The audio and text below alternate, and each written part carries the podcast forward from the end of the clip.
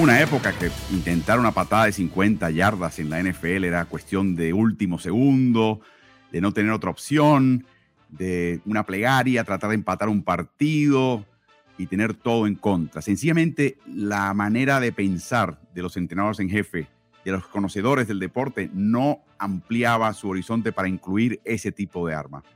Esos tiempos se han acabado y hay una serie de razones por qué, pero los datos son verdaderamente espeluznantes.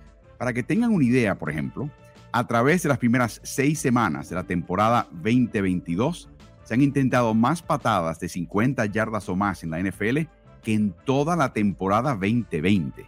O sea, hace un par de años. Algo verdaderamente impresionante. Una de las pequeñas crisis de las que se habla en el fútbol americano de estos últimos años es que la liga está tratando de eliminar los pateadores. El punto extra, con las conversiones, el, gol de campo no, por supuesto, pero la patada de salida, porque produce muchas conmociones. Eh, la cantidad de touchbacks se dispara, la cantidad de devoluciones se reduce. Y por supuesto también quieren eliminar el uso del despejador. Pero curiosamente, un pequeño y sutil cambio de reglas y un general cambio de reglas para favorecer la ofensiva está haciendo que los nuevos entrenadores en jefe, los de 40 años o menos, 45 años o menos, vengan de una tradición donde estudian los datos antes de dejarse llevar por lo que están viendo y están siendo mucho más aguerridos y agresivos en el uso del gol de campo largo. Para que tengan una idea también en un par de datos, eh, esta temporada 23% de los goles de campo intentados son de 50 yardas o más, son los cincuentones. La marca previa fue el año pasado con 18%. Este año estamos quebrando la, marca al 23%. O sea, es un aumento de un 30% de la tasa récord del año pasado. O sea que para allá se dispara la liga. Lo increíble del caso es que los pateadores ingresan a la semana sexta convirtiendo 18 de 22 intentos de 55 yardas a 60 yardas de distancia es un 82%. En muchas épocas de la NFL, 82%, no importa la distancia, era una gran tasa de conversión. Estamos hablando de 55 a 60 yardas de distancia de los postes. Es increíble. Y de hecho, ahora tienen marca de 1 y 4, o sea, un 25% de conversión en patadas de más de 60 yardas, con la que Harrison Booker convirtió de 62 yardas contra Buffalo Bills eh, espectacularmente. Es algo verdaderamente notable que dentro de las, la yarda 40 de la oposición, o sea, justo adentro de las últimas 40 yardas, en una época ahí se despejaba una patada, un despeje corto, buscando la esquina, tratando de arrinconar al devolvedor, tratando de evitar la devolución, tratar de arrinconarlos en las primeras yardas de, su, lo profundo de su propio territorio. Bueno, ya no se intentan. Hay una merma de un 44% de hace una década. Varias razones, por supuesto. En general, las reglas están favoreciendo a la ofensiva. Por lo tanto, es mejor tener la ofensiva aún en situaciones de cuarto down, no importa dónde estés en el terreno. También está el hecho de que la patada de despeje eh, se está eliminando a situaciones donde verdaderamente estás arrinconado en tu propio territorio. Si estás ya en la mitad del campo, vas a empezar a rifártelas y a tratar de mantener con vida una serie. Y si tienes que entregar el, el ovoide porque no convertiste el cuarto down, está bien. La patada de evolución iba, a terminar en un touchback la diferencia en yardas no es tan grande y están dispuestos a tomarse ese pequeño riesgo. Le preguntaron a Mike Westhoff, que es un veteranísimo entrenador de equipos especiales, ahora asesor del equipo de Nueva Orleans, eh, las razones por qué. Eh, y una que, mencionó algo me llamó la atención de sobremanera, y es las reglas que protegen al centrador largo. ¿Se acuerdan que antes llegaba esa persona, se entraba y le caían encima? Los contrarios, de hecho, saltaban sobre sus espaldas. Ya eso no se puede hacer. ¿Eso qué quiere decir? Que el pateador tiene menos presión por el medio y que además el centrador es mucho más preciso porque sabe que no viene una tunda tan pronto accione el centro largo. Y eso tiene un efecto muy sutil pero muy importante en estas patadas largas que típicamente requieren que la patada vaya por el medio y que también la patada vaya un poquito más bajo eh, en arco que otras patadas. Así que es interesante esa pequeña y sutil observación de parte de Mike Westhoff pero esta idea de que los pateadores son más fuertes que en el pasado, yo honradamente y humildemente discrepo. Están en mejor condición física, eso sí, pero que los previos eran más endebles o no tenían la pierna tan fuerte o no tenían la capacidad, el potencial de convertir estas patadas, no estoy de acuerdo. Sencillamente era inconcebible en su época de ellos haber acondicionado su cuerpo, de ellos haber estirado su cuerpo, de ellos haber intentado y practicado los goles de campo largos, hubieran tenido esta eficacia muy parecida a la que estamos viendo. Por último, no solamente estamos hablando de distancias ahora, le quiero dar un pequeño dato. En el gol de campo de Justin Tucker que definió el partido hace un par de semanas, en la última jugada, un gol de campo de 43 yardas. Fue por el mismo medio de los postes. ¿Cuán mismo medio de los postes? Bueno, el ovoide tiene un sensor en cada punta y puede determinar exactamente la NFL por dónde pasa ese ovoide. De los postes haberse reducido a una distancia de 45 centímetros, de 18 pulgadas, ese gol de campo de 43 yardas de Justin Tucker hubiese atravesado esos travesaños tan estrechos. O sea que no solamente estamos hablando de distancia y potencia, en el caso de estos nuevos pateadores, también estamos hablando de certeza. Y por eso, pese a que los despejadores tienen menos trabajo, pese a que las patadas de salida están casi en peligro de extinción, el pateador de distancia, el pateador que te puede convertir estos cincuentones o más, se convierte en un arma importante en esta nueva NFL.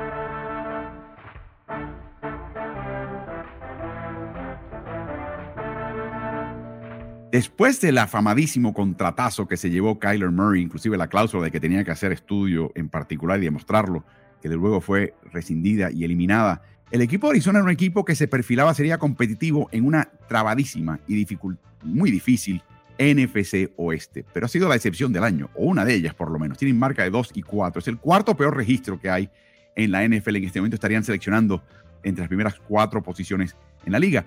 Es también el cuarto año del entrenador en jefe Cliff Kingsbury.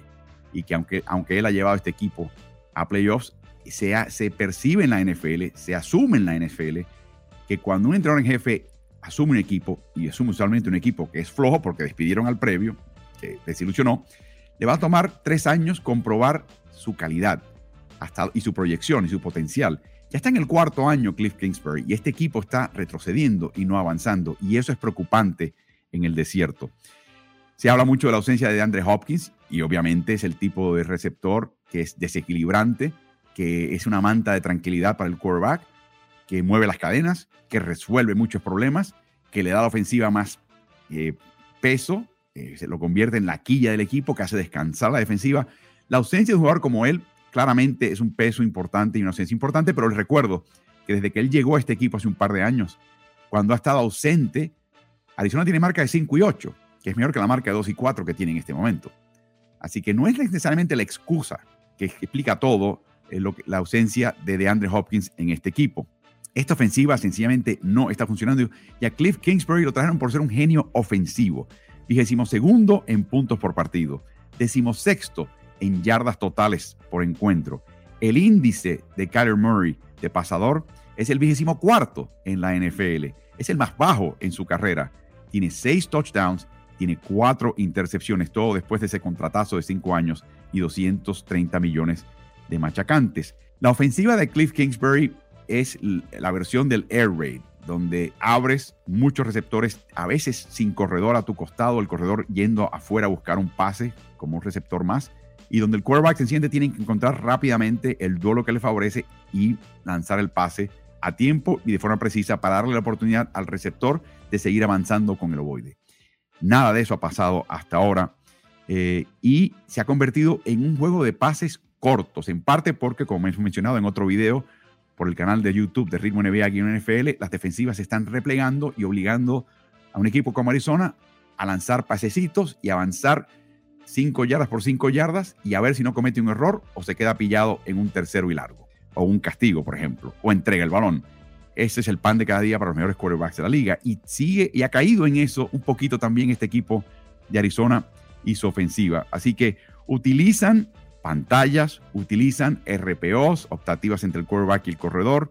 También un concepto muy básico que se llama stick, donde colocas a tres receptores y estás tratando de estirar las defensivas, no verticalmente, no por lo profundo, pero horizontalmente, para conseguir por lo menos la seguridad de completar un pase de unas cinco yardas y darte la oportunidad de tener un segundo y corto, un tercero y corto para accionar la ofensiva. Pero hasta ahora no está funcionando, obviamente.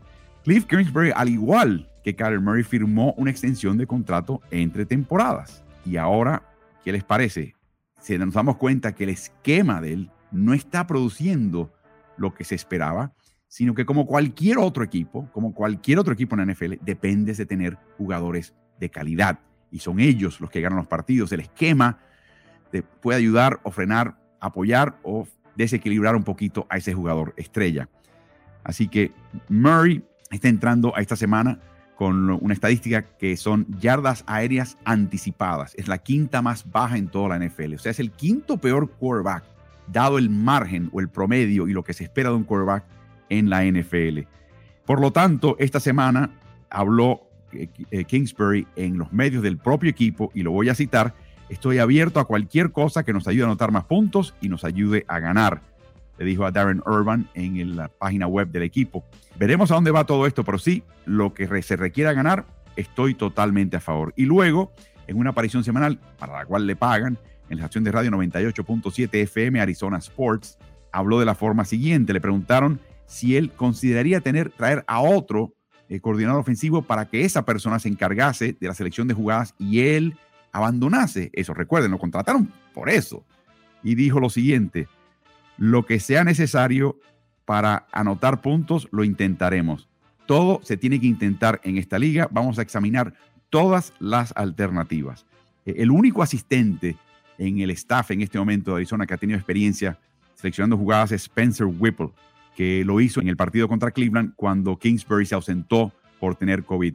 Así que le está yendo mal en este momento, está bajo seria presión y en este momento creo que como muchos otros entrenadores en jefe en la NFL, creo que Cliff Kingsbury está tratando de rescatar su puesto con el equipo de Arizona. Veremos.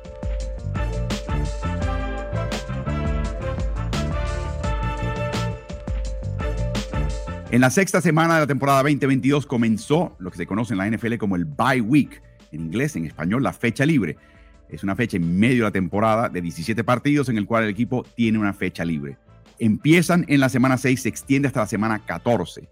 Y la pregunta es, ¿qué es mejor? ¿Tenerla temprano o tenerla hacia el final de la temporada? Bueno, aquí siempre examinamos estadísticas y nos hemos dado cuenta que creo que en general conviene hacerlo un poquito más tarde y a partir particularmente de la semana 9 en adelante. Hablaremos de eso a continuación. En la semana 6, Detroit, Houston, Las Vegas y Tennessee tuvieron bye. Curiosamente, Tennessee, el único equipo entre esos cuatro que tiene una marca positiva en el momento de tomarse ese descanso. En la semana 7 será Buffalo, Filadelfia, Los Ángeles Rams y Minnesota Vikings, equipos a los cuales está yendo muy bien. Pero cuando examinamos los resultados de playoffs en las últimas 10 temporadas, entre el 2012 y el 2021, la mitad de los equipos que tuvieron fecha libre en la semana 11 en adelante llegaron y alcanzaron a los playoffs. Repito, la mitad de los equipos cuya fecha libre cayó en la semana 11 y más tarde terminaron clasificando a los playoffs. Y no es que la liga coloque equipos que ellos piensen que van a playoffs en el, en el calendario hacia el final. Es totalmente al azar en ese sentido. En el 2021, 7 de 21 de los dos equipos que tuvieron fecha libre de la semana 11 en adelante llegaron a los playoffs, un poquito más de la mitad. En el 2021, los Rams tuvieron su fecha libre en la semana 11, los Bengals en la semana 10 y ambos terminaron en el Super Bowl 56. Escuchen este dato. 15 de los últimos 20 equipos que alcanzaron el Super Bowl, o sea, los últimos 10 Super Bowls, y 8 de los 10 equipos ganadores del Super Bowl tuvieron la fecha libre de la semana 9 en adelante. Así que la semana 9 es la semana clásica. El último equipo en ganar un Super Bowl la con una fecha libre en la semana 6 o antes fueron los New Orleans Saints del año 2009, tuvieron la fecha libre en la quinta semana de la temporada. Así que en general conviene tenerla más tarde. Eh, eso le permite al equipo hacer un mayor escauteo, mayor evaluación de sus patrones. Eh, el descanso en ese momento, el equipo está liquidado, físicamente verdaderamente desgastado y es el momento de ellos recargar baterías, es el óptimo, que no recargarlas temprano y después llegar con el desgaste a la semana 17 y a los playoffs. Así que generalmente mientras más tarde es mejor eh, les repito, este año, en la semana 9, 49ers, Broncos, Browns, Cowboys, Gigantes y Steelers con fecha libre. Semana 10, Cincinnati, Jets, Nueva Inglaterra, Baltimore. Semana 11, Tampa Bay, Miami, Jacksonville, todos de la Florida, y Seattle Seahawks. La semana 12 no hay fecha libre. La semana 13, Arizona y Carolina. Semana 14, Chicago, Indianapolis, Washington, Atlanta, Green Bay y Nueva Orleans Saints. Veremos qué pasa y quién aprovecha esta semana libre tardía este año en la NFL.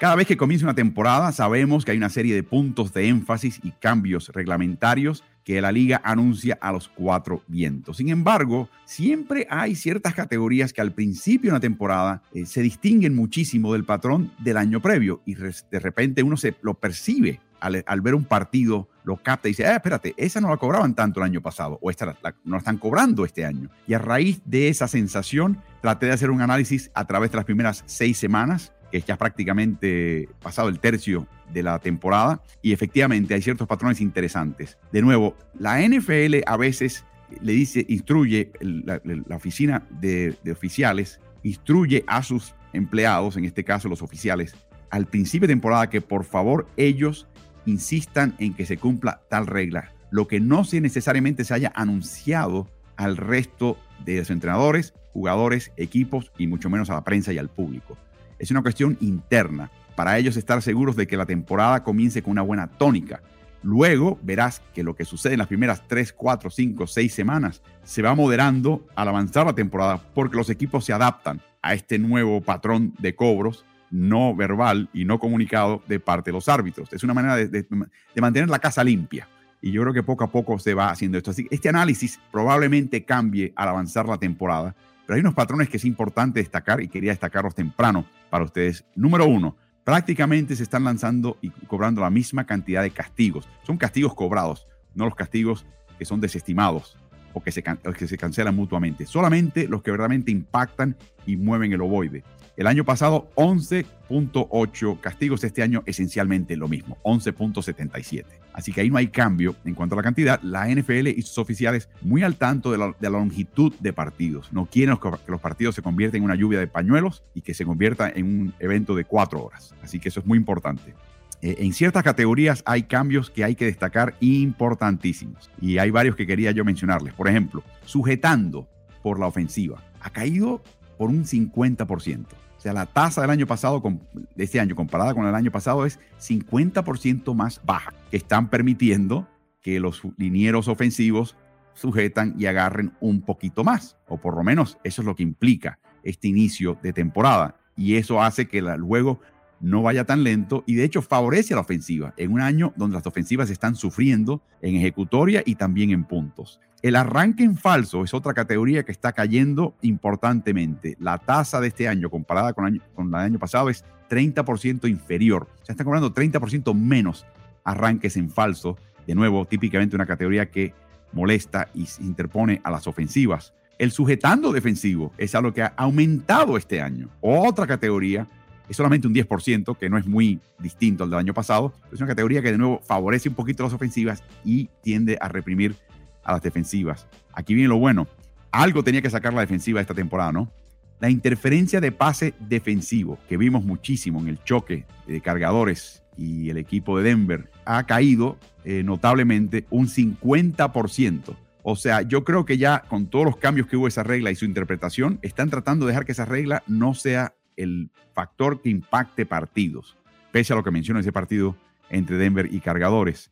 La demora de juego, yo pensaba que había aumentado este año. Me pareció que había un énfasis en que sacases el balón y se lo centrases a tiempo. No, ha caído un 17% eh, todo el año pasado comparado con las primeras seis semanas de este año. Rudeza innecesaria, ha caído 45%. Están dejando jugar a los muchachos. Y de nuevo, menos infracciones, menos interrupciones de juego, juego un poquito más rudo, juego un poquito más tupido y menos ofensiva. Eso explica un poquito también lo que está pasando.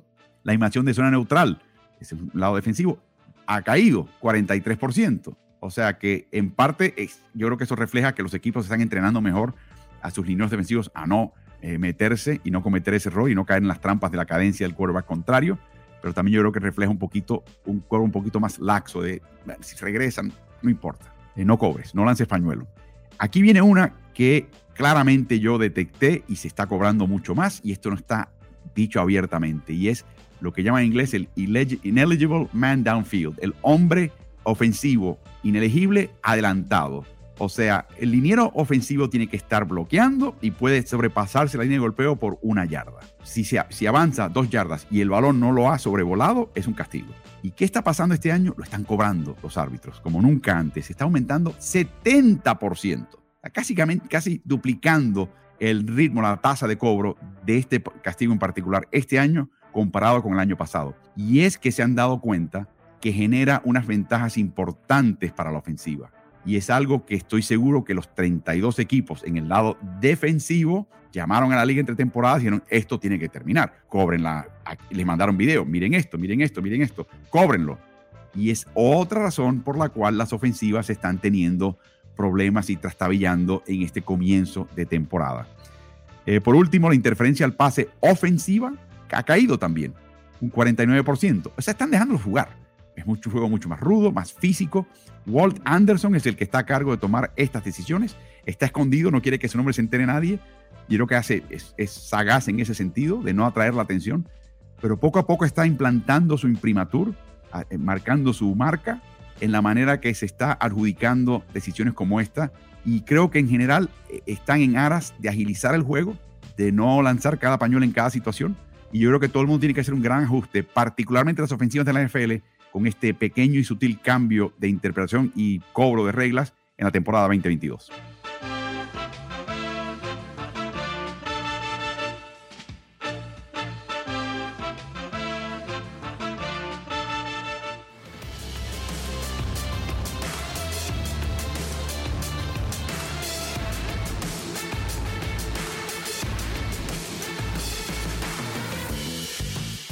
Si te gusta el contenido de nuestro podcast, te pido que te suscribas y nos des buenas calificaciones. Eso nos ayudará a su mejor difusión.